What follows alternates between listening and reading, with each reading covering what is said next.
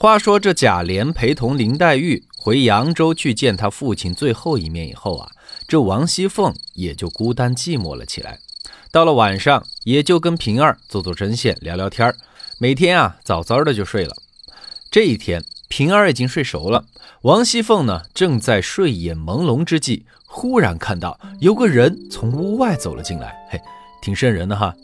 定眼一看啊，原来是秦可卿。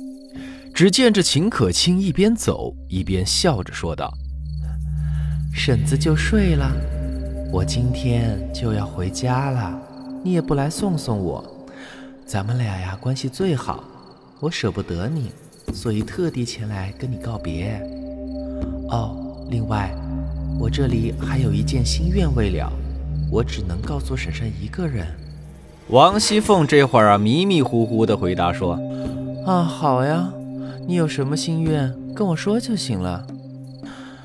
婶婶，你是个巾帼不让须眉的人，精明能干如你，难道不知道月满则亏，水满则溢这个道理吗？难道不知道爬得越高，摔得越重？咱们这个家现在看起来是气派阔绰，但是谁也不知道哪一天会乐极生悲，树倒猢狲散呢？你说是不？王熙凤听了这话呀，是连连点头，看起来啊，真的是说到这荣国府当家人的心坎儿里去了。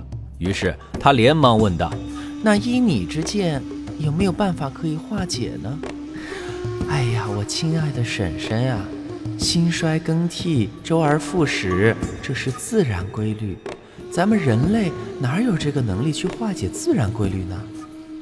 但是。只要我们能够做到居安思危，在有收入的时候做好那没收入时的打算和安排，就能够在危难之际获得一份永久的收入和保障。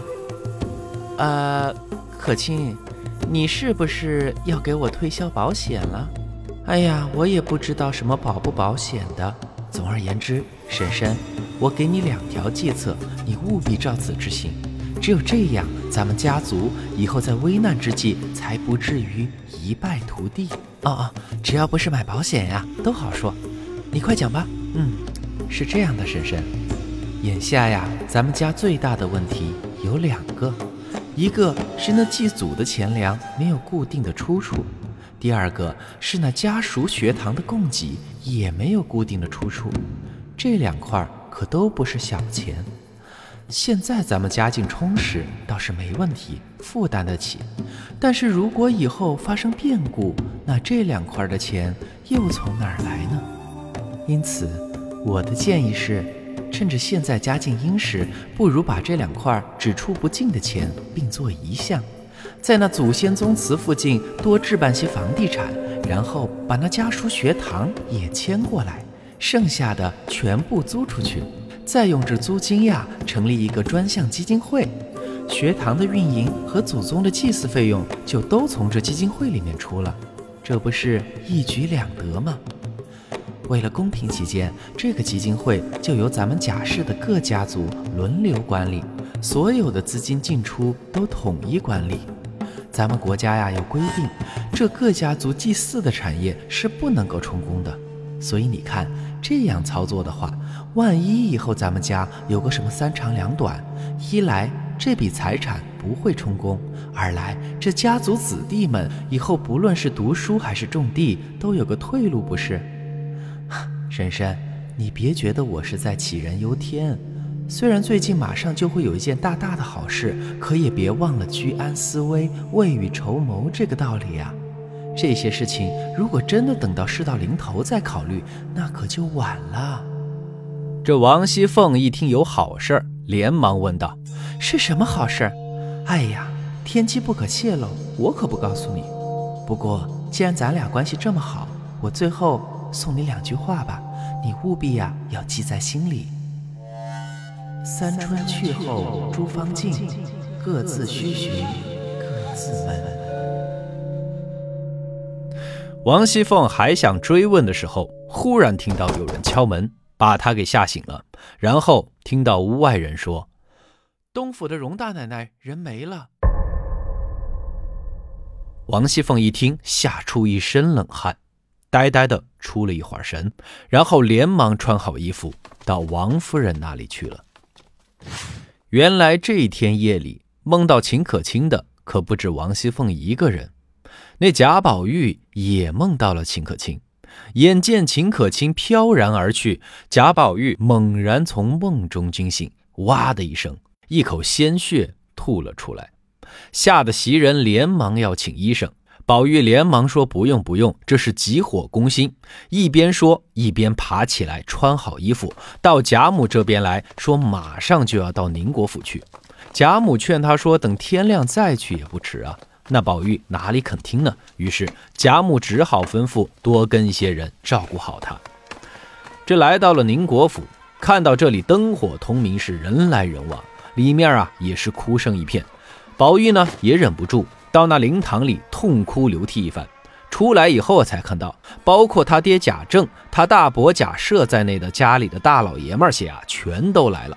那贾珍呢，更是哭得跟个泪人似的，拉着贾代儒的手说：“全家老小、亲朋好友，谁不知道我这媳妇儿乖巧懂事，比我那儿子还要强成百上千倍啊！”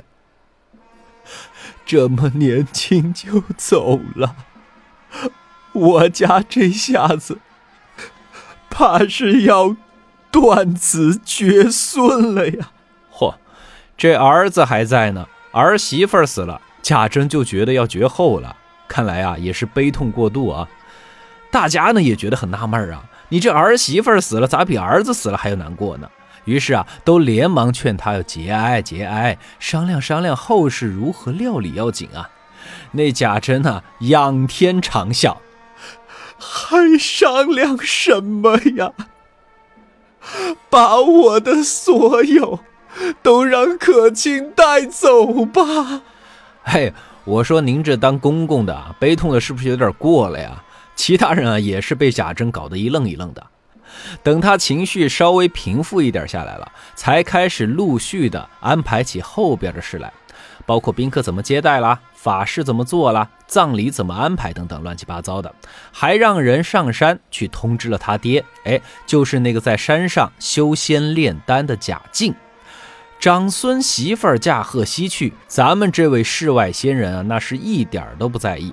自己啊，都是要升天的人了，哪里还会去在意这些凡尘俗事呢？于是呢，就当不知道一样，继续修他的仙。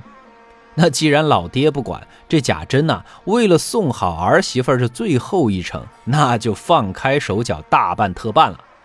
这普通的杉木可没有资格做咱们儿媳妇儿的棺材板，找，找好的木头。嘿，正好那薛蟠正好在这里。知道贾珍在找好的木头，于是呢就跟他说：“嘿，巧了，刚好我们店里有块好木头，叫做什么呃强木。这块木头啊，出自黄海铁网山上，用它来做棺材的话，一万年都不会坏啊。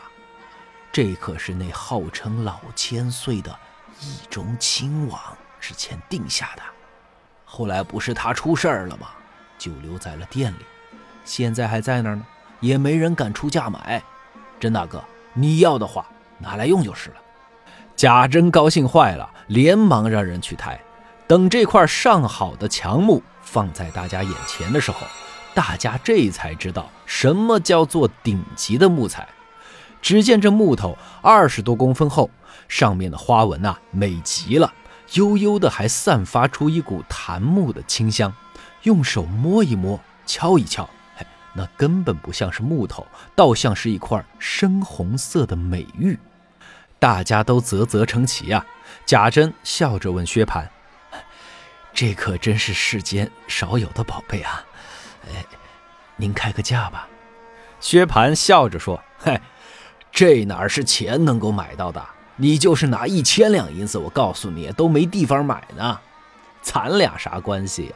给他们点工钱，你拿去用就是了。”贾珍一听啊，恨不得给薛蟠跪下来磕头啊！于是马上就要叫那工人过来开工。旁边的贾政忍不住插嘴道：“哎，珍儿，这么件世间难得的宝贝，只怕咱们凡人承受不了吧？”要不你再考虑一下，选块上好的山木也就行了。这贾珍啊，护儿媳妇心切啊，一心就要把那最好的都留给自己的儿媳妇儿，所以这贾政的话，他哪里听得进去呢？突然，有人急急忙忙地跑过来，说：“啊，老爷，老爷，不好了，有个丫头在柱子上撞死了。”好嘛，这一波未平是一波又起呀，究竟是怎么回事呢？关注川书红楼。咱们下回接着说。